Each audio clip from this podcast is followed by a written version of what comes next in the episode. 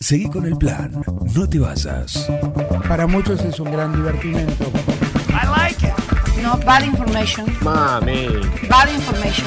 ¿Qué está pasando en el mundo hoy? Es impresionante, ¿no? Un equipo, todos los temas, Es lo más importante que tenemos. un plan perfecto, Es un escándalo.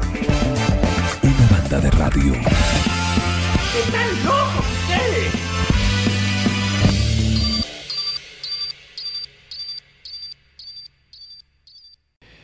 ¿Tenés ganas de tomar cerveza? Medio Como, uy, medio temprano, pero estoy. Eh, eh, bueno, le vamos a preguntar. eh, Ever Andriolo, ¿tenés una cervecita por ahí? Buen día, con mucho gusto. Siempre cerveza, independientemente del tiempo. Bueno, para, para una mañana como, no sé, eh, ¿estás en Saladillo vos? Ahora estoy en Saladillo, Bien. exactamente. Bien, ¿qué hora es en Saladillo en este momento?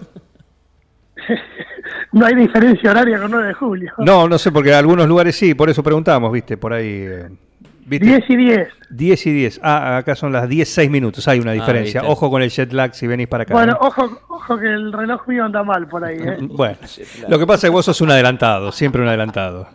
No, yo tenía dos relojes siempre en Alemania. Uno el verdadero y otro cinco minutos antes. Por si llegaba mal, Sí. decía, mire, la hora está correcta. Bueno, eh, pará. Para una mañana como, porque imagino que está así, húmeda, medio todavía entrenublado, también ahí por Saladillo, no estamos tan, tan, tan lejos. Eh, Exacto.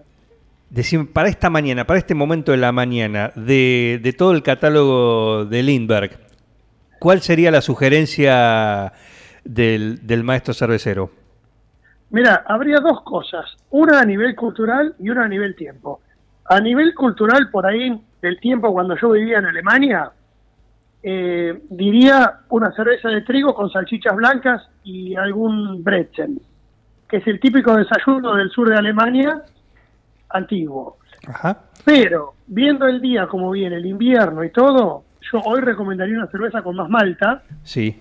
que te lleve a un tono más alcohólico, más redondo en boca en cuanto a caramelo, chocolate, tostado, que te recuerda a un café, a un coñac, a un vino tinto. Ajá. Y a una temperatura ambiente prácticamente. Y esa cerveza en 9 grados, por ahí tomarla, porque si no, la verdad es que una cerveza no se expresa en frío. Es más, grandes productores industriales intentan pregonar que la cerveza hay que tomarla bajo cero, porque sinceramente si yo en verano te doy un litro de nafta bajo cero también está bueno. Claro, sí, sí. claro. La, Exactamente. la verdad la saca a la luz la cerveza cuando está en temperatura alta. Ujú. Exactamente. Bueno, es un gusto volver a charlarlo y tenerlo nuevamente con nosotros como lo hacemos habitualmente, ¿no? Lo hemos hecho varias veces. Hoy sumamos una más. Estamos con Ever Andriolo, que es el, titular, ¿no? El creador, el, hombre detrás de Lindbergh, la cerveza, justamente, que además tiene parte de su ADN, ¿sí? Tiene sabor quiroguense porque tiene parte de la elaboración, está en la, en la planta que está en, la localidad de, de nuestro partido. La noticia, el por qué lo convocamos, es porque una vez más ha sido premiada en un concurso internacional en Frankfurt, en el Frankfurt International Trophy ¿m? de 2023, eh, lo cual debe ser un mimo, un mimo más a lo que ya tiene la cerveza, ¿no? Totalmente, totalmente. Más en el contexto actual, ¿no? Claro. Eh, te digo la verdad, o sea, eh, la cervecería nuestra no está exenta a la realidad que estamos pasando todos. Entonces, eh, una realidad global y una realidad particular eh, de nuestro país, ¿no? Porque eh, des- después, después del COVID, hay que ser muy sincero, eh, no está fácil para ningún cervecero artesanal en ningún lado del mundo, Claro. el sector sufrió muchos problemas de diversa índole a nivel internacional. Acá en Argentina estaba muy, muy en auge el tema y un poco se fue de las manos, hay que ser sincero, ¿no? Había cerveza artesanal en cada esquina y, mm, a ver, sin cuestionar, no toda la cerveza estaba hecha con los estándares que debería haber tenido. Entonces, eso hizo que el fenómeno hubiera sufrido un efecto un tanto inflacionario. Claro. Y ahora yo creo que se están ordenando las placas teutónicas, esa es la realidad, además de la pandemia y de un montón de cosas que pasaron. Pero te aseguro que colegas alemanes también bajaron la persiana, eh, cervecerías que uno quería mucho allá y muy lindas. Y acá, bueno, con los problemas típicos nuestros, ¿no? Pero que en este momento te caiga una medalla de oro de Frankfurt, realmente te pone de nuevo un poco de luz en el horizonte, ¿no? Eh, ¿Qué significa? Eh, por un lado, por supuesto, el saber que vas por el camino correcto. No es la primera medalla, no es el primer reconocimiento internacional que tienen ustedes. eh, con lo cual, esto evidentemente marca una, una tendencia y que las cosas las están haciendo a, a niveles o altos estándares internacionales. Esto por un lado, pero en la práctica, de cara al producto, de cara al mercado, eh, ¿de qué le sirve eh, o qué le suma el, este premio, este reconocimiento? Mira, yo creo que el reconocimiento este suma muchísimas cosas. Primero es confianza. Confianza en que uno no se desmoralice y que va por el camino correcto, que es el camino de hacer las cosas como se deben. Eh, segundo, esto muestra que hacer las cosas bien eh, tiene su premiación, ¿no? Nosotros tratamos con la empresa siempre no dar volantazos siguiendo tendencias muy rápidos o modas muy rápidos. Tratamos de seguir un camino un tanto más conservador por ahí, ¿no?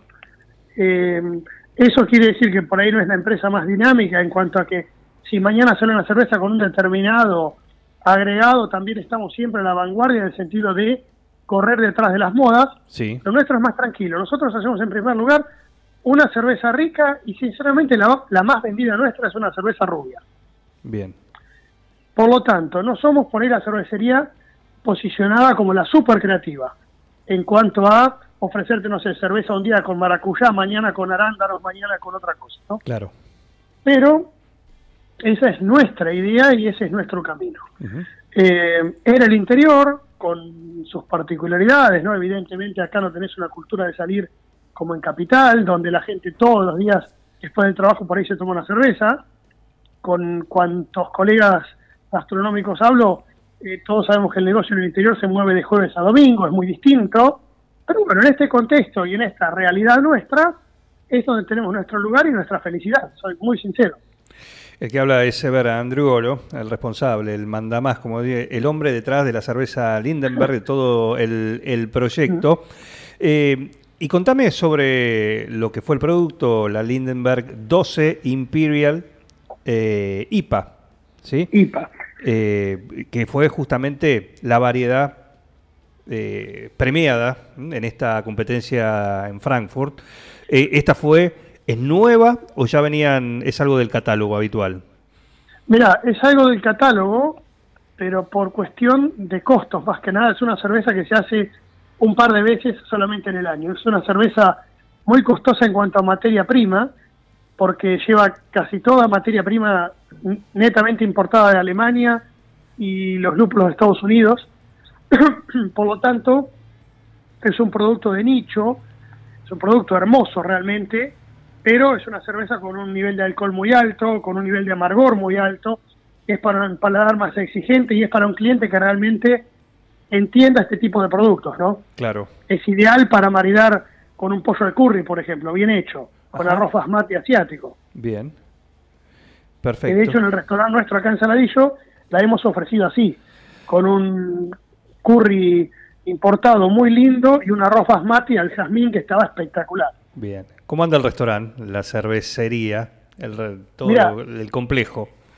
Muy bien, por suerte, eh, para nuestra sorpresa, eh, que un concepto así en el interior funcione es una buena señal, porque sale de lo común, ¿no? Tiene eh, gran elaboración artesanal, es un lugar, por ejemplo, sin gaseosas industriales, donde hasta el ketchup de las hamburguesas es casero, los panes son hechos con manteca o la mayoría de las cosas son de masa madre, eh, los embutidos alemanes los hacemos ahí nosotros, tenemos habilitación como carnicería clase C para hacer eso. Ujú. Entonces, eh, hay una apuesta muy grande eh, a productos que por ahí salen del común de lo que conseguís en un lugar en el interior. Claro. Y ha logrado establecerse con eh, un nicho que realmente aprecia todo este valor artesanal y casero. Y por suerte está andando muy bien. Bueno, y con una carta variada, amplia también. Sí, muy linda carta, pero siempre haciendo hincapié en varias cosas, lo regional, lo estacional, el apoyar pymes, el apoyar pymes pero que tengan buena calidad, porque pyme no es necesariamente igual sinónimo Sí. de calidad, ¿no? Bueno. Pymes también hay que por ahí no hacen productos muy buenos, pero apoyar principalmente eso, la economía regional, ¿no? Las economías regionales. Bueno, y en esto va justamente la próxima pregunta, porque vos recién lo mencionaste. Hay un auge, como decir, bueno, hay toda cervecería artesanal, es como que das vuelta una esquina, levantas una baldosa y alguien te ofrece una cerveza artesanal, marca, eh, no sé, lo que sea. Estrella cuadrada, ponele, y te, te la venden con toda la denominación Bueno, actual. Buena ¿viste? marca, la voy a registrar ahora. Bueno, eh. estrella cuadrada, no sé, tomala, te la dejo a vos. Eh, Estrella cuadrada, la que toma Juan ahora el 9 de julio. Muy bien, que- eh. Ahí está. Muy bien. Y, y una foto de Juan con la copa. Y, Exacto. y decía, bueno, y, te, y sobre todo con estas denominaciones, no, es una IPA 300, es una IPA, APA, UPA, viste que vos decís, bueno, está bien, listo, está bien. No me está diciendo nada, en definitiva, la quiero probar y después te digo. ¿sí? Claro. Eh, y esta zaranda, ¿se está empezando a pasar? Como vos Sí, decís. yo creo que sí. Yo creo que definitivamente eh, se ve en el mercado una depuración. Y lo que se ve también es un cliente que ha tenido una educación grande en todo este tiempo. Entonces, ya no le venden, llamémoslo un buzón, ¿no? Antiguamente vos te daban algo y te decían es así porque es artesanal. Y hoy en día el cliente ya eso no lo compra. El cliente tiene un paladar realmente más sofisticado, aprendió de cervezas. Vos sabés que a mí lo que me sorprende es que hay muchos clientes argentinos con mejor formación que clientes alemanes, por ejemplo. Si yo en Alemania hablo de IBU, la gente no sabe lo que es un IBU. Y acá en cualquier bar más o menos artesanal está el IBU, que es lo que te marca el nivel de amargor con un número. Y cualquier cliente argentino más o menos Sí, que anda en el rubro artesanal tomando sabe lo que es un IBU. Lo, Lo sabe muy bien. Claro. Este, son datos muy buenos, ¿no? Bueno, tiene que ver con eso. Bueno, también, como vos decís, escucho mucho que te dicen, che, pará, eh, que mm, se pasan ya la cerveza, una vez que pasa mucho con, con varios productos, ¿no? Cuando salís de- del mainstream, de lo que son los productos de, de góndola, de, las de las marcas eh, grandes, ¿sí? Eh, Sí. Cuando pasás a lo, a lo particular, a lo, a lo chiquito, a lo artesanal, pero bien hecho, ¿no? Bueno, ya te Sí, cambia mira, el panorama, ya, ya la, la vara está en otro lado. Yo siempre cito un caso de un producto muy argentino que es el vino, Sí, donde hace 20 años se diferenciaba por color solamente, ¿no? El tinto, el blanco y tal vez un rosado, y la gente apreciaba la botella, la famosa pico largo, o un tres cuartos, Claro. el resto era damajuana y ahí terminaba. Y después, vos fijate lo que se ha aprendido en todo este tiempo sobre cepas, bodegas boutique, ya nadie te dice, "Pues, dame un tinto, ya te piden un Malbec, un Cabernet Franc. La gente, ¿qué quiere decir? Tuvo formación exacto. y se puso exigente. De hecho, vinos de hace 20 años ya hoy en día no tienen presencia. ¿Por qué? Porque ganaron las bodegas boutique, ganaron enólogos de nivel internacional, productos de calidad. Es hermoso el desarrollo. Bien. Eh, ¿Y cómo vienen ustedes con, porque ustedes siguen también, siguen probando, prueba y error también, ¿no? A la hora de ir aumentando el catálogo de variedades. ¿Cómo vienen en, e- en este año? Mira, yo creo que este año particularmente es un año para estar muy cauto, porque en general es un año eh, particular en cuanto hay elecciones en Argentina, hay una inflación muy alta, etcétera. Por lo tanto, creo que tenés que tener mucho cuidado en la elección de productos. Con esto me refiero. Antes hacías 5.000 litros de cerveza sin ningún problema. Hoy de cervezas como esta, la que ganó en Frankfurt, estás produciendo 1.000 litros porque son productos de nicho, más difíciles de vender, etcétera. No obstante, yo creo que hay un potencial gigante todavía, hay para invertir muchísimo en calidad y yo veo el futuro muy positivo. De hecho, fue el motivo de mi mudanza a Argentina, si no me hubiera quedado en Alemania. Claro. Claro, perfecto. Bueno, eh, un gusto, felicitaciones como siempre. ¿eh? Aparte, Gracias, Juan. eh, siempre es un gusto charlar, charlar con vos eh, y gracias por este ratito para poder charlar acá con un plan perfecto. Te debo la visita, te debo la visita. Sí, sí, tenemos, A tenemos que armar la visita a, a Saladillo o a la planta en Quiroga. Vamos todos. Sí, eh, yo quería ir a conocer las dos cosas, porque Quiroga es más, es más, es más fácil. Eh, pero lo de Saladillo te la debo. El tema es que voy y no puedo tomar cerveza. Es un problema, ¿no? Bueno, tengo una sin TAC. No, no, pero no sin taque, el tema del alcohol. Me paran, salgo, me paran, tengo que volver. Claro. Ah, me confundí, pará. Eh, hay, tengo una sin alcohol, pero no es producida por nosotros, No, con no. 0%. No, No, no, bueno, no, no, no, pero no. no, no, no, bueno. No, Yo no, ya me subí no- a la invitación, nadie- pero conseguimos algún chofer, No es lo mismo, claro. Alguien que esté. un conductor así. designado. Y no, no. Sí, lo único, si me permitís, antes quiero mandar un saludo inmenso a toda la gente de Facundo Quiroga y especialmente a Mariano y al Chino, que son nuestros dos cerveceros allá. Y cuando iniciaste que decías eh, que yo soy la persona que está detrás, eh, es correcto, pero somos un equipo de socios, amigos, empleados, y todo ese equipo hace posible que se llegue a ganar una medalla y se traiga para Argentina eh, en una empresa que tiene un tono cosmopolita, llamémoslo, ¿no? La idea nació en Alemania, la planta está en Quiroga, eh, la sede legal está en Saladillo, o sea, es algo medio eh, ya muy, llamémoslo, interconectado, ¿no? Exacto, exacto. Bueno, felicitaciones por este, este premio para esta Lindenberg 12 Imperial IPA, ¿sí? que tuvo Muchísimas gracias. Esta, este reconocimiento. Medalla de oro, ¿eh? que no es arriba en el podio. ¿eh? Medalla de, de oro ¿m? ahí en este torneo o este trofeo, ¿sí? Frank- Frankfurt International Trophy ¿sí? 2023, que, que está bien. Por cuarta vez reconocen ahí en Alemania esta calidad de la cerveza Lindenberg. Ever, te mando un abrazo, a cuidarse. Juan, un abrazo muy grande, saludos a todo 9 de julio por ahí. Chao. Un abrazo.